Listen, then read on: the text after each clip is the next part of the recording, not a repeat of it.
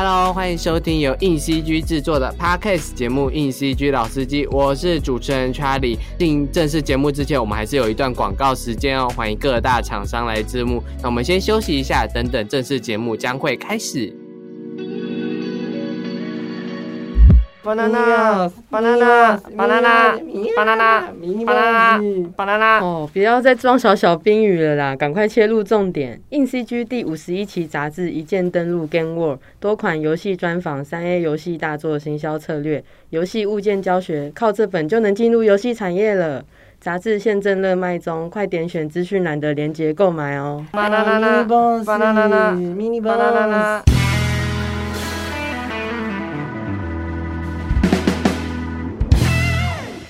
好，那我们来欢迎我们今天的大来宾，然后是在 Blue Studio 担任 Layout Artist 的少宇 L。嗨，大家好，我是 L，现在在洛杉矶的 Blue Studio 担任 Layout Artist。因为我们都知道 Blue Studio 是以制作爱死机器人而闻名啊，然后是提姆米勒创办的工作室。你可以先简单讲一下你在 Blue Studio 有做过什么样的专案吗？嗯，我其实。呃，刚进去的时候，我接触到就是呃《Love Death and Robot》的第一季，嗯，然后所以我第一季、第二季、第三季都有做到，嗯，里面的集数这样子，嗯，除了《Love Death and Robot》之外的话，其实我们公司还做了很多呃，像是《League of Legends》啊，或者是《Elder Scroll》，就是英雄联盟跟那个呃上古卷轴，或者是《Call of Duty》的呃 Game Cinematic，就是游戏游戏的预告短片这样子。对，你刚刚有说你做爱死机器人的。三季嘛，那可以分享一下是哪几集吗？啊，可以可以。那我其实第一个开始做的是，我刚进公司第一个做到的是，就是变形者，就是狼人的那一集。嗯，冰河时代有做到一点点，因为它的那个 CG 的部分其实是只有一点，其实没有很多啦。嗯，然后第二季的话，我们其实是做了长生与新生。救生舱，还有溺毙的巨人。那第三季的话，我是有做到差劲的旅行，然后虫群是有做一一小部分的打斗这样子。嗯嗯，好，那等一下呢，我们也会请我们的少宇来分享一下其中他可能印象深刻的一些做爱死机器人的故事之类的。那我想要先讲一下，因为少宇其实是非本科系毕业，然后做动画，这也是非常有趣。他大学的时候读保险，然后当兵完之后就哎。变成动画师了，就我想知道这过程中，就是为什么会突然想说，哎，我是一个读保险，然后我要哎进去动画公司这样上班。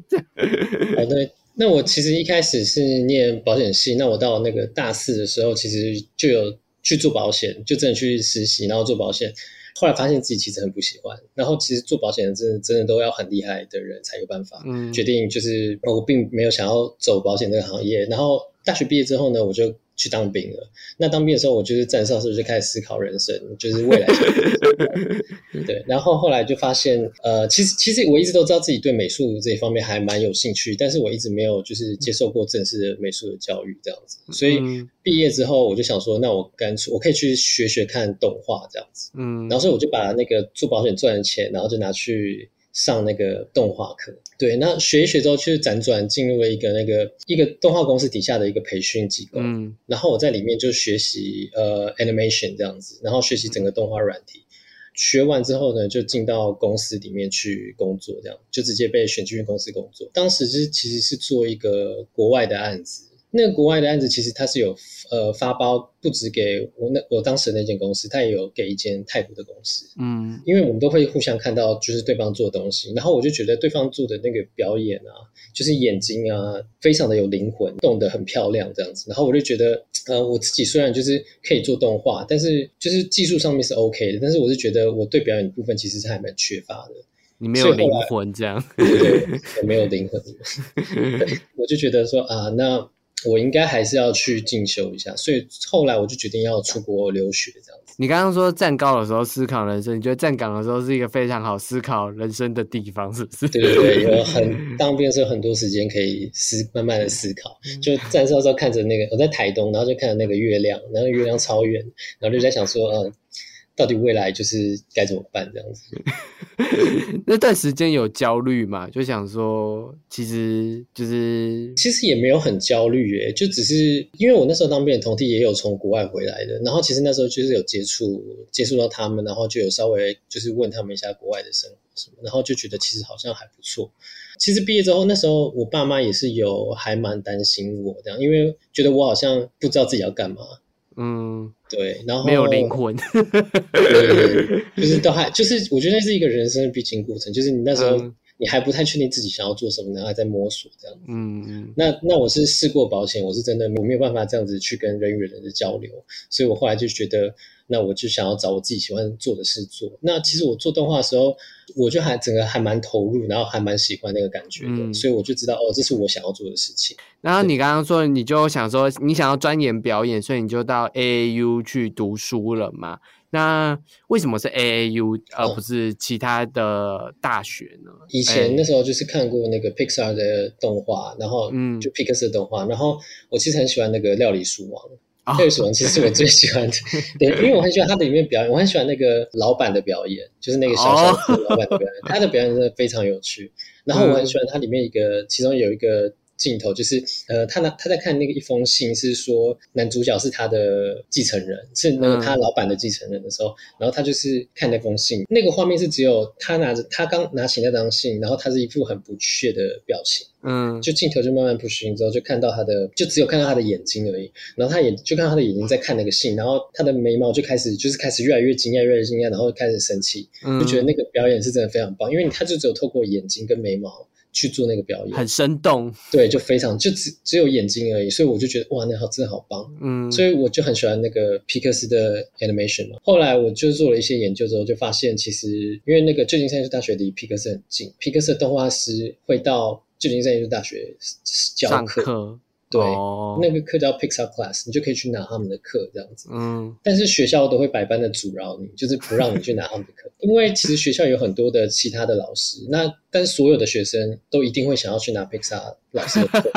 所以那其他老师就会比较就会比较失去平衡这样，所以学校就会所以就要尽可能的就是就是想办法去 waive 掉课。那那因为我刚好是有一些我在台湾其实有稍微上过班这样，就是有稍微做过动画，然后有有一点 real 这样子，嗯然后所以我就其实我就 waive 掉很多一一开始那个玛雅课啊，基本的玛雅课跟一些灯光啊什么的课，那我就 waive 掉之后，我就全部都跑去拿那个 Pixar 老师的课。所以你是后来有上到 Piece Art 的课这样子，对我几乎都上了一轮了，哦。我几乎都上了，而且我其实不止拿 Pixar 老师的课，我其实在外面我也有想办法去拿外面的补习班的课，就是有也有一些那个 Pixar 的 supervisor 他们有在外面教课，就他有一个、那个叫做 Animation Collaborative，然后我就去拿他们的那个课，这样子学到还蛮多东西的。那你可以具体讲一下，就是在就是 Piece Art 里面，你觉得你的收获主要收获是什么？这样子，像我在那个 The Animation Collaborative 拿的一堂叫做 Intro to Acting for Animator，就是嗯他给我们看很多的呃电影的片段，然后跟我们分析说那个演员的表演，然后他其实心里面是在想什么事情。就是他讲的话，其实不单单只是表面上的意思，他的话里面都有，就是有潜台词对对对，有对有潜台词，对对对。然后他就会 break down 那个他们的呃心里面的想法，这时候他是高兴，这时候他在思考什么的。那他说就说一个呃很重要的就是角色都会有在思考的时候，就是譬如说嗯你两个人在对话，然后对话到一半的时候，你一定会有会要有一些 moment 是角色听了别人的对话，然后他需要想一下，然后他在说他 deliver 他的那个嗯他的对白这样子。嗯对，然后所以就是学到很多呃跟表演相关的东西。那另外一个部分是是看真人电影吗？看对起来看真人看真人电影，然后但是那个老师也会，因为他们在 Pixar 自己有做 shot，就是他们自己有做 animation，所以他们也会嗯。就是把他们的 shot 放给我们看，然后就说嗯。可能把一开始他的 blocking 是长怎么样子的，然后他是怎么样做，他在做的过程在想什么，嗯。然后他都会分析给我们听。嗯。他也会就是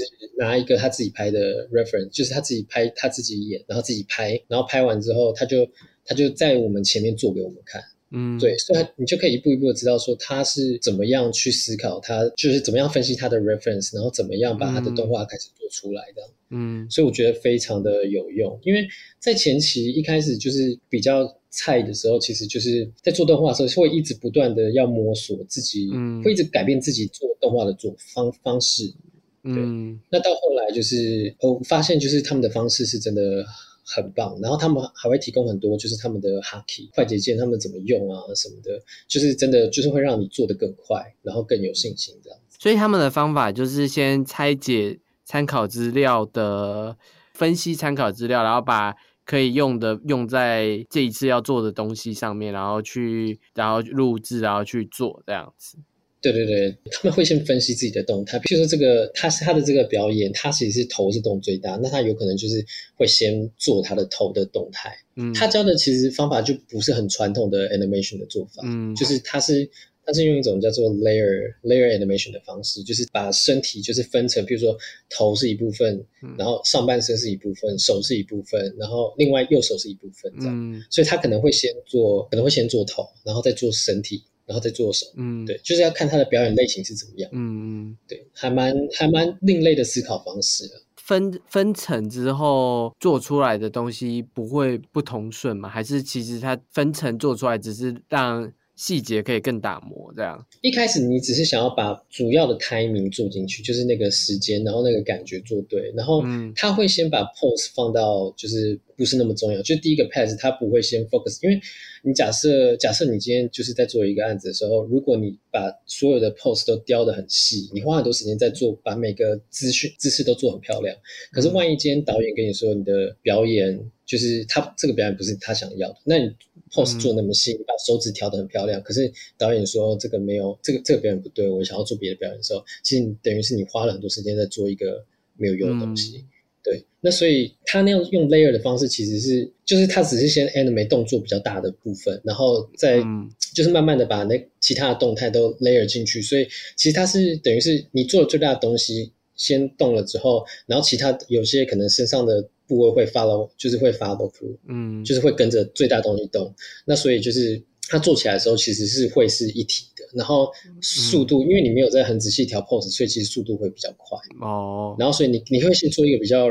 呃 rough 一点的东西给导演看，然后给导演看之后呢，只要做到一个程度是导演看得出来你在做什么嗯就好了。嗯如果导演觉得你这个是 OK 的话，他再去把那些 pose 修的漂亮。他这是他的那个 idea。那听起来你感觉好像都是做 animation 的，那为什么后来跑去做 layout？跟因为感觉 layout 跟 animation 有一点不太一样，这样。对，就是其实蛮不一样的，因为 animation 其实是你主要是着重在表演的部分，然后但是嗯 layout 其实是又退一步出来，你其实是看的是整个画面。然后，嗯因为我那个最后一个学期那时候是也是在做 animation 嘛，嗯我那时候就是也是最后一个学期的时候在修我的那个学生的作品。嗯我那时候就是也找了，因为有一个朋友就介绍我，他是一个印度尼西亚的同学，嗯，然后他就介绍我一个他的老师，所以我就跟着那个老师学，就是譬如他会帮我看我做的东西，就是我的作品，然后就会给我一些意见这样子。嗯那个老师其实他以前是有带过 Blur，、嗯，所以他以前是 Blur Studio 的 animator，、嗯所以他跟 Blur 是有一点那个 connection，就是有点关系。嗯上了一阵子他的课之后，他就问我说：“哎，Blur Studio 现在有在征 layout artist，就问我要不要试试看。”嗯然后我就想说，哦，好，我可以试试看。然后所以，因为那时候就是还就是其实都很想要拿到一份工作，所以就说好，那我就试试看。就不管，就算我没有经验，但是就是能能试就试这样子，反正嗯不不会怎么样。然后我就得到了一个面试机会，就先跟 HR 面试，然后 HR 就跟我说，哦，那个 Blur Studio 的导演想要跟我面试，这样，然后去跟他面试。面试之后感觉都还不错这样子，然后但是中间他其实有提到一点是，呃，他有跟我说，其实 Blur Studio 是用 3D Max 在做事，嗯但是我其实学的一直都是玛雅。嗯。对，然后我其实有点当下有点小小惊讶，但是就说哦好，可以可以，我可以学这样子，就但一定要这样讲。嗯，面试完了之后呢，我就想说哦好吧，那因为我都会寄一个感谢信给那个 HR，嗯，对，然后我很赞，你有把握到那个求职的精华的，求。寄那个感谢信的时候，我其实还在后面多问了一个问题，因为我我我其实也没有必要问，但我觉得问的好像比较会感觉比较有心的、我就我就问他们说，那就是我就问那个 HR 说，哎，那你可以帮我确认一下，就是你们 Blur Studio 用 Mac 是用哪一个版本？嗯，对，我就好。要问一下，其实很心机嘛。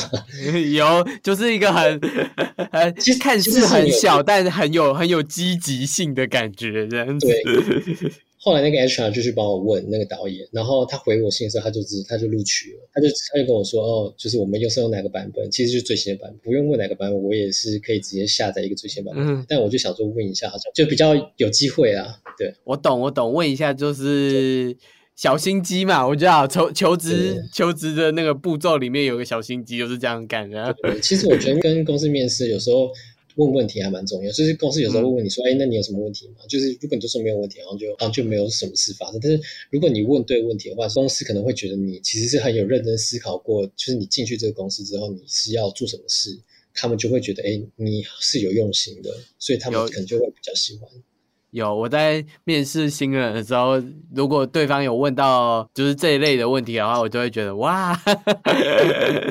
好棒哦，就是加分啦。就是如果你已经其实蛮高分，你已经八十分的话，你加上去就是嗯好录取这样子。就本来决定哎到底要不要的时候，就我可能就是这个这个东西决决胜负这样子。因为我其实觉得我那时候我交不出去的 TED 的的那个测试，其实我是完全没有雷要经验，我完全没有做过镜头相关的东西，所以我可能我镜头的 lens 我可能也用的不一定是对，但是也也许他们觉得我东西还不错，但是自己来说，其实我很不确定我自己到底做的怎么样。你凭直觉对不对？这这种时候就是凭自己脑袋的创作的直觉。之前看过什么优秀作品，对对对什么厉害的那个 sequence 的时候，就赶快对调出来，然后看能不能用在这一次的东西。没错没错。你没有 layout 经验，你进到工作室工作的时候，一开始不就不会觉得啊，干好好难哦。很难很难，而且我还，而且我的挑战是我还要学 Max，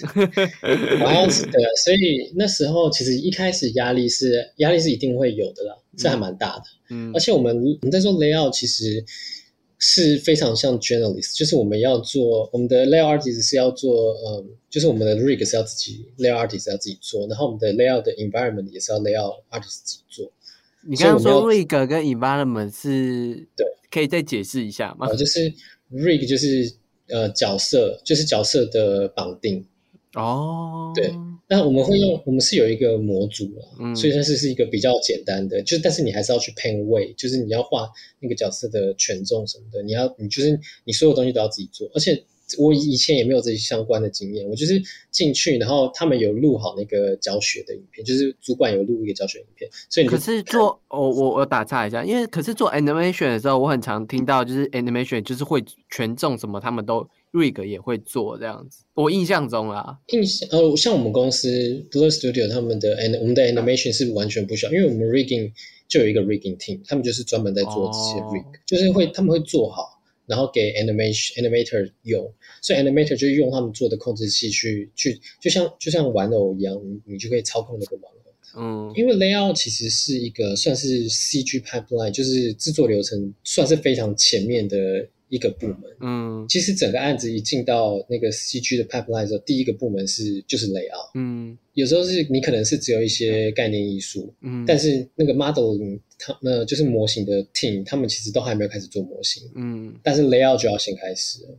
嗯，所以我们我们的 team 就可能会要先自己做模型，就自己做角色，自己做场景这样。简单的出模吗？对对对，就是就是简单，而且不能太复杂，不能太重了。我们做了这些东西之后，我们 layout artist 刚开始的时候是会有呃 two D 的 storyboard，然后还有那个脚本，然后我们档案是空的，所以我们就是我们一开始就是我们要先把场景啊角色 load 到我们的档案里面，然后再依照故事让我们的角色动起来表演。嗯所以我们其实也是要呃表演的部分，其实有时候会用 keyframe，就是我们要自己 key animation，或者是、嗯呃 motion capture 的案子。嗯你知道对，就是动态捕捉，就是我们会去 hire 那个演员去做这些表演，嗯，然后再把他们的呃动作捕捉起来，然后放到我们的角色上面，然后我们角色就会动了。对，那我们就是要自己要做这些事情，做完之后呢，才是开始架设摄影机去拍摄。简单来说，就是一些先前置作业，简单的出模类要 team 也要先做，然后做做，其实做完这些的重点是放在架设摄影机去拍摄，说，哎，我这个镜头大概会怎么移动，这样这样会怎样，然后后面的可能动画师知道说，哎，他这样子移动，然后我我 animation 要怎么加进去，对对对对对对，就是他们他们会需要我们的基本的走位啊，或者是嗯。一些表演的参考，就是有一些大方向的东西。嗯。因为我们其实有时候在做 layout 的时候，我们也要去稍微的调整场景的大小，因为譬如说我们要做一个是比较那种幽闭恐惧症的感觉，可是这个走廊可能有点太宽了，然后我们把角色放进去的时候，这走廊就太宽了。我们会把镜头放进去，稍微看一下，觉得去去感受一下镜头跟人物跟角色的空间的感觉。如果觉得空间太大的话，我们就可能，譬如说我们可以把那个场景稍微就是墙稍微缩窄一点，嗯这个时候，就因为我们常常会要调整，所以我们这也是一个原因，为什么就是场景 team 不不做好给我们，嗯。因为我们常常在制作的过程中，我们可能会去微调那个场景，嗯，然后我们会把最后的 final 的场景再传给模型 team，他们会再根根据我们的修正去做一个完，就是真的是最后 final 的模型这样。有啦，我理解，就你们算是一个，就是先帮他们初步建制这个这个 sequence 这场戏的一些基本设定，然后这些基本设定完成之后，因为你们要调整嘛，你们可能还要给上面的人过说，哎，就是这样。对对。对。它它有点像是呃前期预览嘛，就是先给你一个预预览的影片来看一下，有一部分是这样的感觉，就有点有点像 previous，就是。但就是就是，然后然后之后的团队才能根据你这个前期的东西去就是深度制作这样子。就是我们其实 layout 做完的时候，大概故事你你你如果去看整个 layout 的话，其实你的故事都已经都可以看得懂了，就是该有的东西都会有，比如说该有讲话对白的地方都会有，然后该有动作打架的地方也都会有，该有特效爆炸什么的也都会有，只是它的 quality 就没有没有那么高，就是可能是就大概是 final 的大概六六十 percent 到七十 percent 左右，然后剩下的就是 animator 他们会去把动画做很做的比较漂亮，灯光打得更漂亮，角色场景都会换成真的 final 的场景这样子。那我想问一下，就是我觉得听完之后，类奥艺术家最重要的还是转换成镜头这件事情，就是这场戏的镜头应该要怎么摆这件事，对对对什么角度、什么运镜这件事很重要。对对对但对你你一个刚进去然后学动画的来说，就是这件事会是你的挑是你的考验吗？是我一开始其实，在做动画的时候，我很多有很多疑问，然后我会呃，我看我的主管做的其实就是都很漂亮，然后我有问他说，你到底是怎么，就是你到底是你是怎么样？你有什么神奇魔法吗？对，就就我就问他说，你怎么知道你你要让你的镜头是这样子这样子动，然后从从这个角度拍到那个角度这样子？然后我说你嗯到底是怎么样设计？他那时候也没有给我一个很好的答案，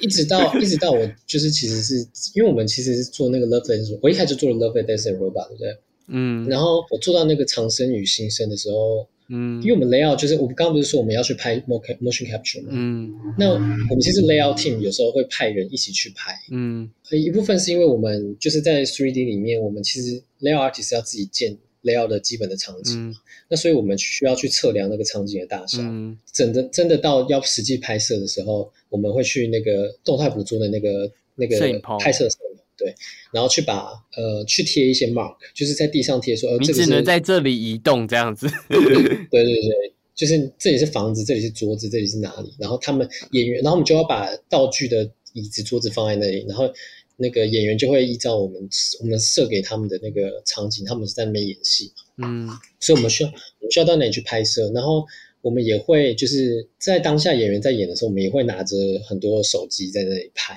就是嗯我们有一个有一个 device，就是可以呃，我们像是在拍 reference，自己拍完 reference，然后把它拿去做剪接。那个时候其实我们已经有对镜头已经有一点基本上的想法，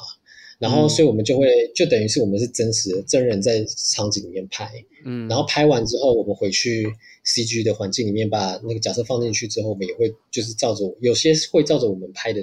拍的东西做。嗯真的，如果你有实际去拍摄的话，其实你会解决很多问题。因为嗯有时候我都会想的太多。我觉得以前我还没有真的实际去拍的时候，我其实会想，就会嗯 overthinking，、就是会想说，哦，我可能从这里要动镜头要动到哪里？那我到底是镜头是要高一点还是低一点？但有时候其实，当你真的是是在拍摄，你决定好你的画面的时候，你就只是跟着拍而已。嗯你就只是拍，你就是你就是跟着你那个角色在动，然后你对，那有可能是因为场环环境的关系，变变成你就只能往前走，所以你就跟着往前推，然后其实就是不需要真的就是思考太多，就是很华丽的镜头什么，很很写实的，就是把它拍出来这样。所以那个时候就是去那个 motion capture 场地，然后实际有做一些拍摄，是真的让我的 camera 进步蛮多的。其实有时候实拍到实拍机器之后，你才会知道怎么做这样。因为像我，我我自己是广电出身的，所以我有一些摄影的经验。这样，对我也是。你一开始跟就是有些有些 case 是要去那个场景做拍摄，就是他有有跟我讲说，哎，荧幕大概有多大，或者是他已经有可能甚至有已经有他的概念图出来，你大概知道他会做什么，但你还是就是会有，就是他们会跟我们讨论说，哎，你镜头会怎么拍的时候，我也只能大概讲，可能镜头摆这里，然后可能怎样子，但真的你到实际上你看到那个物体的大小，你看到演员。站在那里的时候，你才会想说：“哦，对，就是这样子。”他就他就是顺理成章，他就是对啊，不然要要怎么去拍摄他可能张眼闭眼这些镜头？你会不用你会你会找到一个很自然的方式去去拍他。对，你会跟着他，就是是，你就会突然想到，就是这件事就是就是应该这样做，你这样才能拍到他这几个动作，对这件事情，然后让给观众知道他在干嘛这样子。所以，我我可以懂，就是有时候一直在想象空间里面，是可能没办法让人有所工作。就算他可能这也是经验的关系。如果你在虚拟的分析有有很多的经验啊，你可能可以做到这些事。但没有的话，有实体的话，会是帮助你训练这个。这个概念的一个很好的机会，就是你的摄影概念可以从实体的东西做发展，完之后你回到虚拟的场景，会会更有着力点。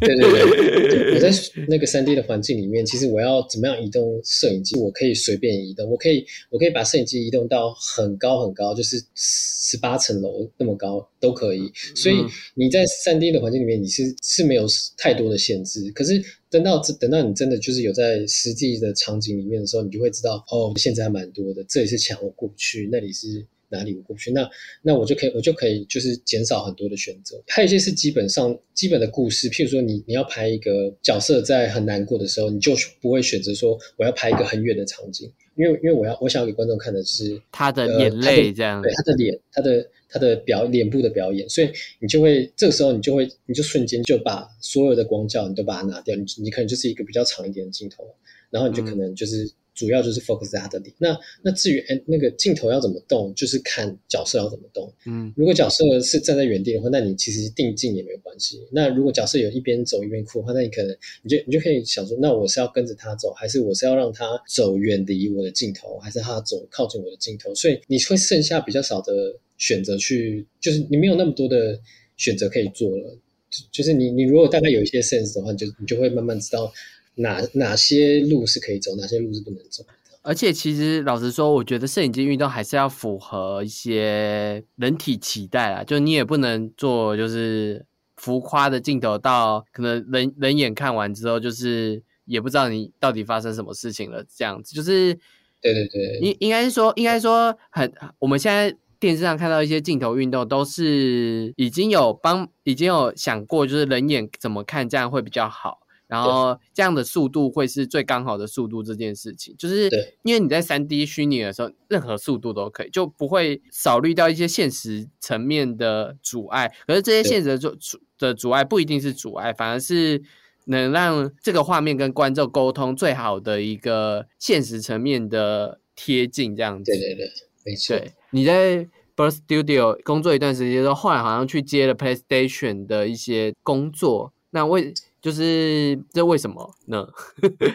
其实很简单，就是因为我那时候是我刚好工作差不多一年左右的时候，因为我们其实因为我像像我就是一个留学生嘛，我其实不是在美国有身份的人，所以我就是那时候就是会需要签有会有签证的问题，就是你大概工作时间到了，你必须要第一年就是在美国工作完之后，你是需要一个有 e verify 的东西，就是一个美国。算是学生签证，你必须要找到那个公司是有 e verify 的公司。然后那时候 Blur 是没有 e verify，所以就是法律上来说，我其实是一年之后就不能在 Blur 工作，所以我一定要找另外一间公司。嗯，然后那时候就是找到 PlayStation，它其实是有 e verify，对我就离开 Blur，然后我就换去 PlayStation。那那个时候其实我要离开之前，我有跟那个 HR 讨论，因为我我其实那一年我是有 Blur 是有帮我抽 H1B，就是那个工作签，嗯然后但是我没有抽中。嗯，所以我就必须要离开。嗯，然后我那时候就思考，就是 O one 就是另外一个艺术家签证，嗯。然后那个是比较稍微比较麻烦一点，然后但是我那时候就是问说，问 Block 能不能帮我办 O one 这样子，嗯。然后他们就说好，他们是可以帮我办，但是那个当下其实我是一定要就是去有 E-Verify 的公司，所以我就早先离开，嗯。然后我就去 PlayStation 做了大概八九个月吧，嗯，然后一直到我办办就是 Block 帮我办到欧曼签证的时候，我再回来这样子。哦，所以伯乐其实应该也是蛮喜欢的啦，对 他蛮们应该是。觉得我还还可以这样子，对。嗯，你好谦虚哦，就是喜欢你才想试图帮你留下来。做做签证，其实应该也也很麻烦吧？还他们应该还我比较麻烦，他们应该还他们就是准备资料这样子。OK OK，好，那你在 PlayStation，PlayStation 是游戏公司嘛，所以应该就是做一些游戏的预告类的东西，对不对？我去那个 PlayStation，它其实做的跟一般的游戏不太一样，它不是做游戏的内容，它是做嗯。过场动画，嗯。它是帮游戏公司做过场动画。嗯。对。然后，所以其实我到那里其实是开始做的是 animation，所以就是就是动作方面，就是把哇，回到自己所学啊，对回到这个学学的东西，所以就是其实还蛮有还蛮有趣的这样子。嗯然后我在那里做了第一个案子是《死亡搁浅》嗯小岛秀夫的那个游戏，就是背搬运工的那个游戏。然后我在做的时候，其实我完全不知道我在做什么 因为那个真的吗？因为那个有那个那个故事真的很奇怪，然后他不像不乐一样，他不会给你看剧本，或是给你看 storyboard。你你来的时候就是已经 layout 做好了，嗯你就是开始做 animation，所以你就是把就是 based on 那个他们拍的 reference，就是他们也是用 motion capture 拍嘛，那所以嗯他都会拍演员跟他们这演员在演戏，他们就会有各种 camera 去拍他们的他们的动作这样子，然后就要把他们的 animation 修好修漂亮。嗯那有些时候其实。蛮需要修的地方是，他们譬如说他们的道具可能真的在拍的时候，他们道具可能很轻，然后你可能就是要你在做的时候，其实你可能就要把他们的动作改弄重一点，对，让他们感觉到那个重量什么的，就诸如此类东西。然后还有他们的脸部表情，要把他们做好，这样。不知道在做什么的时候做动画会是什什么感觉？就是如果要做他们很细致的表情的时候，你就是完全不知道他们为什么哭，为什么笑，不是吗？不过因为他们其实是因为他们戴那个 motion capture，他们其实有戴那个头盔的镜头，所以他们都会有一个脸部，他们脸部的表情。哦，他们的脸部也是会有，已经会有 motion capture 的 data，所以你其实也不是说，不是说你从零到有开始 key，你拿到的时候其实是一开始是很多参考资料上的东西你，会你会你会有他们的表演的，就是演员的脸，然后在那边表演。可是你还是要，但是他们是透过一个软体，是可以有点像是教 AI 去把脸部表情做出来，因为它的 data 都含在里面。然后你必须要，你不要去把他的，譬如说，当演员的演员眼睛是看到最右边的时候，你就要告诉电脑说，哦，这个 frame 他的眼睛是看右边。然后嗯你会找出就是最极端的一些部分，譬如说嘴巴最张开的时候，眼睛看最高的时候，你看就你就会把演员的表情 key 上去，你就等于是教电脑说，哦，这个时候演员的眼睛是哪边，然后嘴巴是哪边，再做一个那个 simulation，就是让他去让电脑去算，他就会算一个 pass 给你，有点像是在教 A 电脑，就是在教 AI 做事，然后他会帮你把东西做好。你第二个 pass 你再看说，哦，他哪边眼睛不对，你再把它调修正，嗯修正完之后，你再做，你再让他算一次，然后他就会把它修得更好，就会越来越越来越跟演员的表情越来越接近，这样是一个很 technical 的东西，就像一个很技术层面的东西，就跟就我已经不用说我去想演员的表演是什么，因为演员是已经有演出来了，哦你，只是把他的，你只是把他的档案在三 D 里面做漂亮，你就是技术工啦，对，就是就是非常就是一个非常技术的一个，环节的。对对对 OK，好，那再回到就是你在 Blue Studio 做爱死机器人，我看你就说做了三季嘛，那有没有哪一集是让你比较印象深刻的？以其实蛮多都还印象印象蛮深刻的，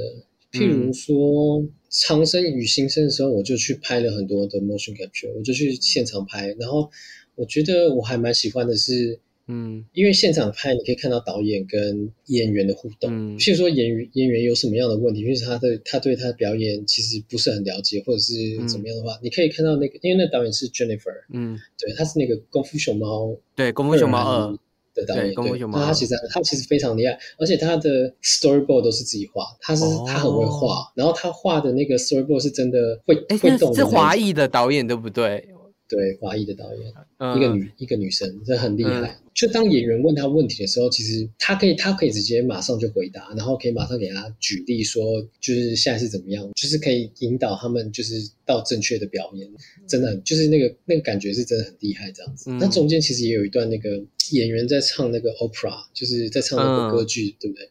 他们也是找了一个很厉害的女生去唱那个那一段歌，所以她有在我们面前完完整整的唱了那首歌，哇就是唱了两三次，真的很厉害，真的完全就是我在那边看傻眼，这真的超厉害的，而且他唱的就跟播出来的一模一样，就现场唱超强。哦，免费听到就是专那个演唱会级别的东西，这样。对对，真的很厉害 对。然后那一部戏其实我还印象还蛮深刻的，因为我们计划的还蛮详细的，然后嗯拍摄的过程也都还蛮顺利。这样，那那部其实是我觉得算是问题最少的一部，而且因为我在那边呃学到很多，就是我在那边实际拍摄，然后我觉得我就是在 camera 上面的认知就进步，所以那一部我算是我觉得印象最深刻的。你刚刚说计划很多是很多很周全，是指从 layout，然后从前置作业就其实就做了很足够的事情，让拍摄的时候就完全就照着计划拍这样。对对对，因为我们那我们那个案子其实我们多做了一个步骤，就是嗯呃，我们一开始拿到了那个导演的 storyboard 之后，我们一个 rough 的场景在里面，然后我们嗯。有让角色，我们有把角色放进去，就是一个暂时的角色，嗯。然后我们就是就像有点像下棋一样，嗯。我嗯们叫那个 chess piece，呃，chess pass，就是嗯。我们把角色放到场景里面，然后我们并没有真的做很多其他表演，我们就只是嗯。把角色在场景里面移动，嗯。再把镜头放进去，去 match 那个 two D 的 storyboard。嗯这个阶段我们其实就在 plan，就在计划说，就是要让角色怎么走位，从哪边走到哪边这样子。嗯这个东西我们就把它算出来之后，我们就把它带到片场去。嗯，就是导演跟演员在沟通的时候，其实他们就可以说，哦，你等下就是就看我们做的片段，就可以说，哎，你等下是从哪边走到哪边啊什么的。所以大家都会，虽然就是因为那个 mocap 的那个 stage 其实跟现跟我们的三 D 环境完长得完全不一样，可是他们在脑海里面就可以，就是看那个画面，其实他们就会知道他们自己要干嘛。理解这样子。我我想问一下，就是因为你后来也有做，就第三季是《插进的旅行》跟一点点虫群嘛。嗯那《插进旅行》的导演是大卫芬奇，然后对这好像是他第一次做动画片，就是在做《插进旅行》的时候，有没有一些事情是可以跟我们分享的？插件旅行其实我做比较多的也是算是 animation blocking 方面，就是在 layout 的时候，我主要制作的部分是那只螃蟹在杀他呃，们的时候，对，因为螃蟹的 animation 其实大部分是我，就是 layout 的 animation 是我做，是我 blocking 出来的啦。嗯，那个时候一开始，其实当我拿到演员的 mocap 的时候，其实那个也会有演员的 mocap 哦。哦有有有有有有，但那个演员其实都是 motion capture，就是都已经拍好了。就是我我那时候开始的时候，是一一部分的主管其实是在拍 motion capture，然后我进去的时候，我是开始做那个角色的，我是不是我是开始螃蟹的演员是是是哦不不？螃螃不是螃螃蟹是完全 key friend 啊，螃蟹是完全、完全我自己做的哦。哦哦，好，我误会了。我说其他的演员是 motion capture，好 好，你你对对对继续讲。对对对，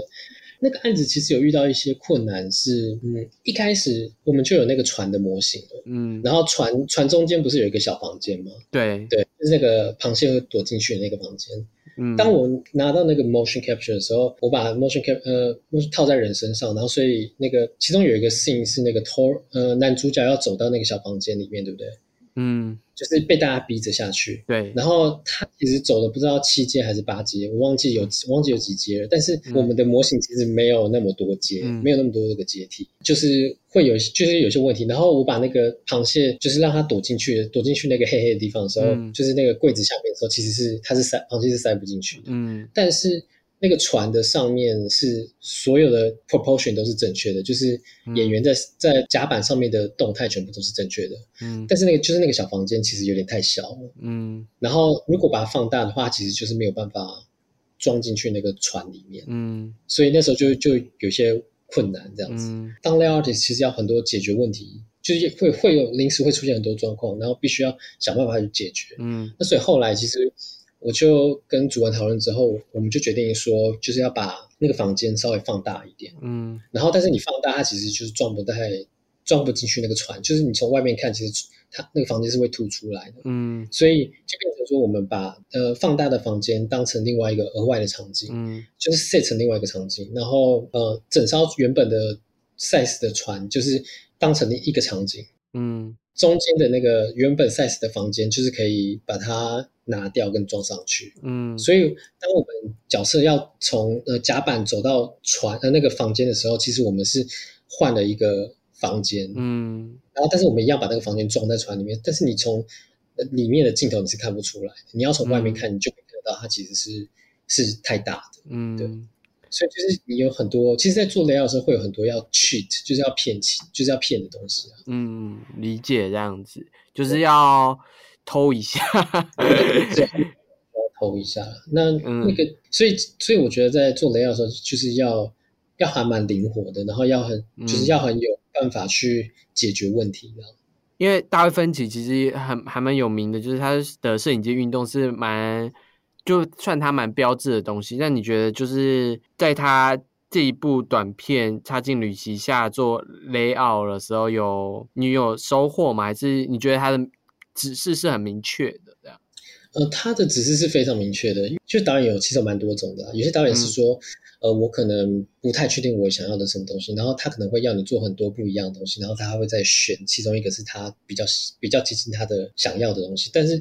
Finch David Fincher 其实他是他的画面是他很直接的知道他要的是什么，嗯然后他就会完完全全跟你说我要的就是这样。嗯所以当你遇到这种导演的时候，你就照着他的做就就对了。嗯就是他说，而且他的画面其实他的画面构图其实是非常漂亮，然后他嗯会、他会把每个角色都 stage 的非常的好。嗯其实学到很多是他在就譬如说角色的走位或是镜头的构图啊，你会其实会学到很多啦。你会你会有办法就是把画面分分割的很漂亮这样。那就是接触过提姆米勒导演下的片子嘛？那提姆米勒会是一个，你觉得他是一个什么样的导演？这样，Tim Miller 他还蛮特别的，就是嗯我觉得他喜欢的，像你看他导的东西，嗯，他导的那个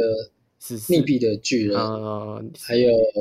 虫群，群，其实是都是很故事风格都是很独特，就嗯，不是很好懂，但是就就是文是非常哲学文性比较高，对对对对对，他其实就是非常的，他很喜欢读小说，然后很喜欢，我觉得他跟一般的商业片的导演有点不太一样，他有很有他自己独特喜欢的东西，嗯。然后他喜欢比较深层一点的东西，这样子。嗯我们做了他的案子，其实他非常的注重的是呃 screen direction，就是譬如说你在拍那个两个人对话，就是面对面的时候，你会在、嗯你从上从那个上面往下看的话，其实你把他们两个角色连在，就是画一条线连在一起，会分成左边跟右边。那你的嗯镜头就是，譬如说你选择把镜头放在右边，那你整个系列的镜头你都要把它放在右边，就是一百八十度线的规电影的规则。嗯然后他非常的 respect 那个规则，就是你不可以随便去，你你全部镜头都要往左边拍，但是你不可以突然就翻到右边拍，嗯他就一定会抓到。然后他是非常一个注重逻辑性，嗯，有一些有一些导演他是非常跳跃的，他他是非常注重感觉，就是他其实只要情感、他的情感对的话，他其实你的镜头就是左边跳到右边怎么样，其实他是不会不会太太要求，不会太太要求，对。但是 Tim Miller 就是一个他他的原则就是非常的在那边，嗯就是你嗯你不要去跨越他的，就是不要跨越他的原则这样子。就是他对他的叙事有一套标准在啦，就是那那一套标准是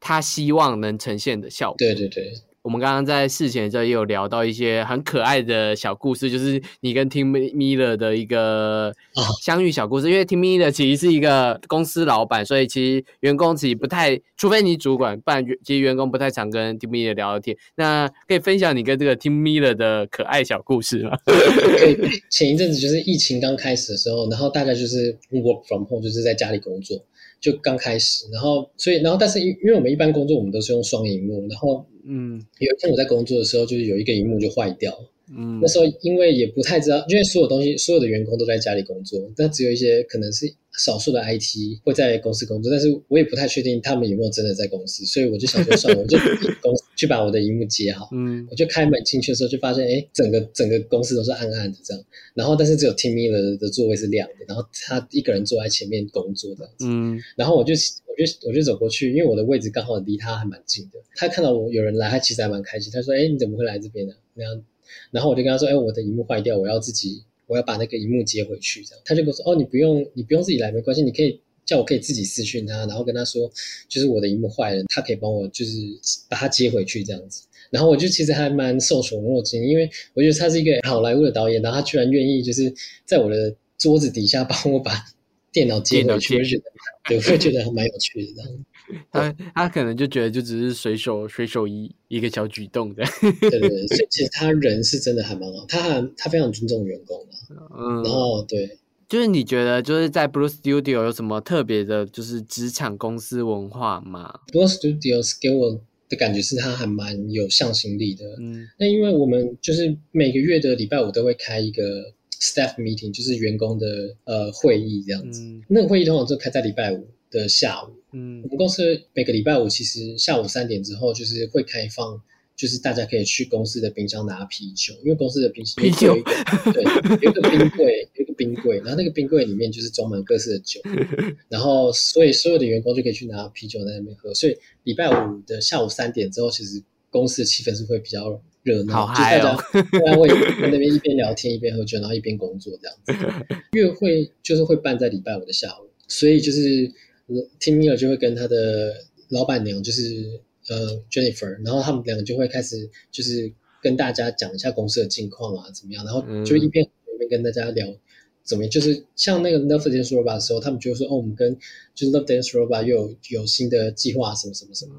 然后所以大家其实就是会对这就是会觉得这公司是很有希望，然后就是会觉得呃之后的案子很有趣这样子，然后会、嗯，对会会对这个公司其实是蛮未来蛮有憧憬的这样子。你觉得做那个 Lab Day Robot 对你来说，就是就是做了这么多集之后，对你来说的，除了就是知识上的收获，就很明确的了解 layout artist 这个工作，这样，那你觉得心情上，哎，就是就是，哎，我做了那个 Lab Day Robot 这样子，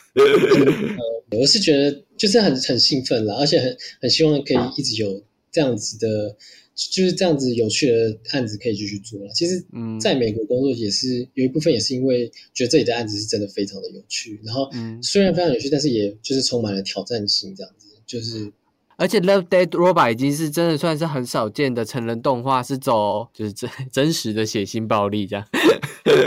没有啦，但就是就是很酷的很酷的方式啦。就是 Love Dead Robot 最有趣的就是它很多元这样子，就是对对对，其实各种故事的创意，然后科幻、哲学、暴力都都有这样子。对啊，其实很很幸运，真的，我当新人的第一年，我就是刚进去 Blur 第一个案子就是 Love Death Robot，就真的觉得哇，真的是太幸运了。对啊，也会很自豪，没有？自豪是还好啦，就是没有，就是只是一个小螺丝而已。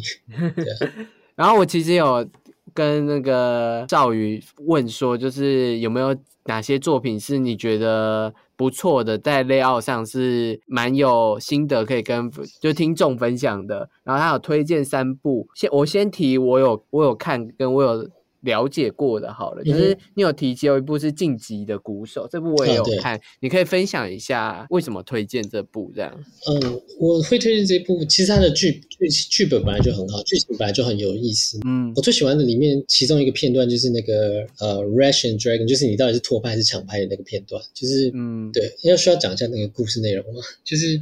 主你可以稍微讲那一段好了。那那一段其实就是男主角他其实是一个大一的新生，然后刚被指挥提拔到那个呃他们的乐团里面，然后他就是刚好取代了原本的鼓手担任正式的鼓手，然后他第一次练习的时候，就那个老师、呃应该是指挥啦 K G K 詹姆斯这样。对对对对对，他对他其实一开始就是那那整个 scene 其实一开始是一个很轻松的状态，就是他其实、嗯男主角其实蛮有自信，因为他刚被提提就是提拔上来当正式鼓手，然后老师进来的时候一开始也是感觉蛮轻松的，那所以嗯。一开始导演是选择用比较长呃比较广角的镜头去拍那个画面，所以你可以看到背景人物，然后大家都嘻嘻哈哈的，蛮轻松的。但是到后来，就是指挥他们开始练习的时候，指挥开始觉得男主角就是一直跟不到拍，或者是抢拍，嗯。他就开始越来越生气，越来越生气，然后最后他的本性就爆发，因为他就是一个有一点。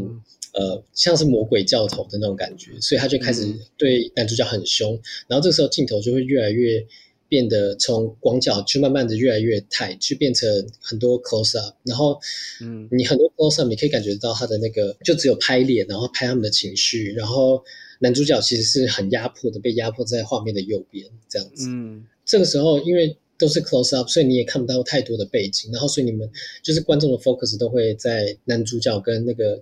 那个指挥的对的脸部这样子。然后他还蛮有巧思的是，因为他中间有一些打巴掌的戏，他其实每一打一个巴掌就会跳跃那个一百八十度线，所以你的画面就会整个翻转这样子，所以其实是就是给观众一个很混乱的感觉，所以这就算是一个蛮有巧思的地方，还蛮有趣的。就是他的镜头运用其实是要给观众带来一个压迫感，就是这个老师是一个威权老师这样。对对对对，然后刚好我觉得这也是一个转变，男主角在这时候他会接受这个威权老师带给他的挑战，然后后续就是这个男主角有点走向失控这件事情，就是从这场戏开，所以这一场戏算是。晋级的鼓手最重要的一个转折戏，就是男主角跟老师的那个气势都要出来，就是男男老师的气势要出来，男主角那种转成另外一个个性的那个模样，也要在这一场戏发挥出来。所以这是一个很重要的转折。对，然后所以他在镜头设计上，刚刚其实 L 有讲过，就是他如何去加深大家的压力，以及如何给观众除了压力之外，是不是能再带来一点混乱，再带来一点压力锅是否要爆炸了了没的那种感觉，这样子。他用错，layout 做到，就是这个剧情本来就已经很有张力了，他怎么把这个表演演员的东西做到更有张力这件事情。嗯，好，那另外两个作品，一个是游戏，是就是其实刚刚 L 有提到他有做过的《最坏生还者》的二，但他的片段应该是 L 其实没有做过，可以再分享一下是《最后生还者二》的哪一个片段，然后它的镜头怎么用这样。提到的片段是，就是嗯，那是一个就是世界末日的时候嘛，因为其实你玩这个游戏，就是主要就是杀，有点像是在杀僵尸的游戏，所以其实你在玩的时候，其实你整个压力是蛮大的，因为就是嗯会很害怕，然后会就是很挑战有挑战性。这一个片段，我是觉得在整个游戏里面，它是一个最温馨然后温暖的时候，我就觉得哎、非常特别。然后它的镜头非常简单，就是就是一个爸爸带着女儿去博物馆的故事。然后那是一个世界末日，所以什么东西都没有，就是什么东西已经荒废，那博物馆已经荒废了。然后他们就是在里面，爸爸给女儿一个生日礼物，就是带她去那个博他们从来没有去过的博物馆，然后去里面的一艘太空船里面，然后让她戴上头盔，感受那个太空就是太空船的感觉。所以他他自己录了一个音乐，呃，是是太空船起飞的声音给他带着，然后让他去感受就是太空船起飞的那个感觉。这个片段其实它镜头很简单，它没有太多的镜头，就是一个定镜，然后再搭配上那个灯光的变化，然后就是还有镜头的摇晃，就是直接。带入观众进入那个 Ellie 的想象世界里。那我觉得导演选择非常有趣，是他可以，其实他可以选择就是拍一个幻呃 Ellie 的幻想世界，但是他没有这么做，他其实是就是用一个定镜直接拍着 Ellie，然后再加上镜头摇晃，就搭配着那个音效，就是火箭发射，然后所以就是让大家感觉到说，哎。已经进入到艾莉的世界，但是其实重点还是在很清楚看到艾莉的表演，就是她很 enjoy 那个 moment 这样子，嗯，所以就是非常的虚幻又又又非常的真实，这样就还蛮有趣。其其实也也是在讲，就是简单的镜头，其实也是可以有不凡的做法，就不要搞太花俏。对对对，其实也是可以做到很有趣的效果出来。这样镜头里面就是有灯光变化，有什么其他演员的表演，如何就是你的镜头很简单，可是你聚焦的演员表演，其实也会打中观众的心。这样嗯，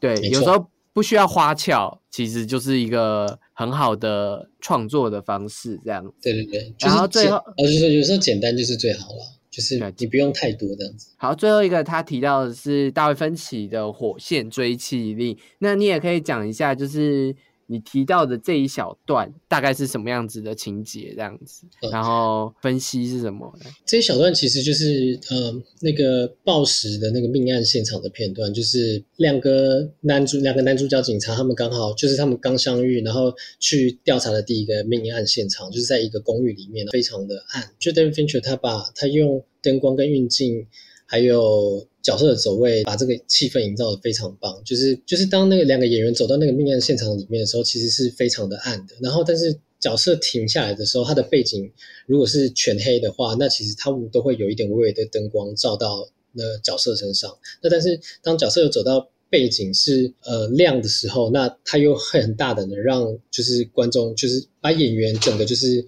要让演员整个就是全部黑的，只看到他的那个。剪影的部分，那所以就是一直保持着一个很黑、黑暗、很神秘的的感觉。对，那他又很巧妙的用手电筒引导观众的视觉，譬如说用手电筒照到桌上的蟑螂啊，或者照到墙上的柜子，让观众去感受到就是两个警察看到的东西。而且再搭配上那个镜头，因为我觉得那个镜头跟走位其实是跟灯光其实是呃配合的非常的完美。就是嗯，当那个角色要走到它亮的地方的时候，它其实有时候会会在故意在后面摆一盏灯，然后那个镜头一定要刚好就是到那个位置才会，就是才会形成那样的构图。所以我是觉得它搭配的非常的巧妙，这样子。那就是对于就是 layout 其实有兴趣，或是其实你就对动画产业有兴趣的人，你这三部虽然它是真人电影跟游戏的话，其实但也能看得出影视的拍法是什么，跟它的创作方式是什么，其实也都能运用在各式各样的创作上。不论你是输出一张单图，还是像 L 这样就做 layout 的，其实都会对创作其实很有帮助的。多吸收一些创作的内容，其实也能。随时应用在你的反映在你的创作上面，这样就是脑袋资料库建起先建起来，总会挖得到的。然后我这边对多看点电影，然后我这边也可以推荐几部，我自己是觉得，其实我觉得应该算是很教科书的内容的片子，这样。就是如果有兴趣的话，可以去看最近其实八九月也要上了，就是斯丹利库伯利克的经典影展的专题。然后他的大开眼界、金甲部队、鬼店、二零零一太空漫游跟对，差不多就是反正你就看到斯坦利库伯利克，你就可以去看，这样。就是他在经典，对他他在镜头的运用其实非常的有力，可以让你知道说他怎么切换视角，他怎么让你去看到这个演员的痛苦是什么，以及这个演员带来的压迫感是什么。我觉得。因为他算是，我觉得算是商业片的大师，就是他很会营造气氛，很会给你一种很紧凑，到到底之后会怎么发生什么事，他很擅长。我觉得这件事的做法，然后刚刚这几部片其实都有做到，就是会让你觉得压迫感很重，然后到底接下来要发生什么很可怕的事情，我觉得。如果是很想要做这类创作的人，我觉得看史丹利库伯利克就是非常好的教科书。就是看完之后，真的是每个笔记都要抄，然后回去复习的时候可以逐格分析这样子。如果能逐格分析史丹利库伯利克，你基本上你的脑袋资料库就已经建了一个非常好的基础，应用万十分万全的。大师的作品就是要拿来参考用的。其实，其实爱死机器人也蛮值得参考，就是爱死机蛮多，我觉得是很多创意性的发挥，可以看他们怎么创造，就是哎，居然还可以这样子。我觉得每每次看爱死机器人的时候，都是哇，居然动画还可以做成这个样子，真的是非常不可思议。那最后也想问，就是我们的少宇 L，就是身为你觉得 layout artist，你觉得最重要的能力是什么？那要怎么培养这个能力呢？有能力去。把问题解决掉，嗯，对。假设你已经做了一个很棒的 pass，然后主管、导演都觉得很棒，但是后来可能高层 review 的时候觉得，哎，这个因为预算问题，我们可能不能有这么多 shot，然后所以叫你把 shot 全部合并起来，变成一两个 shot，变成本来五个 shot 变成四个 shot，或者变成两个 shot、三个 shot 的时候，你就要想办法去怎么样去达到就是上面的人的要求。因为有时候并不是你做的不好，只是可能其他的需求，你可能需要真的去。正去做修改的时候，有时候就是心理方面，其实也是不要就是爱上自己的作品太多，就是 就不要觉得自己的作品已经很完美，你为什么要让我做做一个更烂的版本这样子？因为有时候就是预算的问题，平常就是可以多看一些就是电影啊，然后电视剧，把自己觉得看的很好、喜欢的影片，就是去找一下那个网络上的片段，然后就是拿来看一下，说分析一下自己喜欢是哪些地方。就像你说的一样，就是变成自己的资料库，然后就是之后，呃，你可能有做类似东西，就可以拿来参考这样子。嗯嗯，好，理解这样子。那非常感谢，就是少宇，就是跟我们分享，就是在国外当 layout artist 的经验谈呐，然后也学到很多关于 layout artist 在做什么。那有兴趣的人呢，都可以。尝试看看动画的各个领域，说不定雷奥就是你的，就是 一不小心爱上雷奥的，对，不小心就爱上了这样。那非常感谢少宇。那如果喜欢这集的内容的话呢，都可以到下方的链接留言。那少宇提供的就是推荐的三个作品的片段呢，我也都会放在下面的留言处，大家可以听完之后去看一下这样子。或者是就直接去看电影，直接去玩那个游戏，就更能理解，就是他们为什么我们会说这些镜头非常厉害这样子。那这里就是由硬 CG 制作的 Podcast 节目《硬 CG 老司机》，那别忘了帮我们留言、分享跟按赞，有任何话题都可以到下方的留言区跟我说哦。那如果你也是。艺术家，然后想要宣传你的自己，也可以私讯 IG，然后跟小编说，说不定我们会联络你哦。好，那这里就是这次的采访，那我们就下个礼拜见喽，拜拜。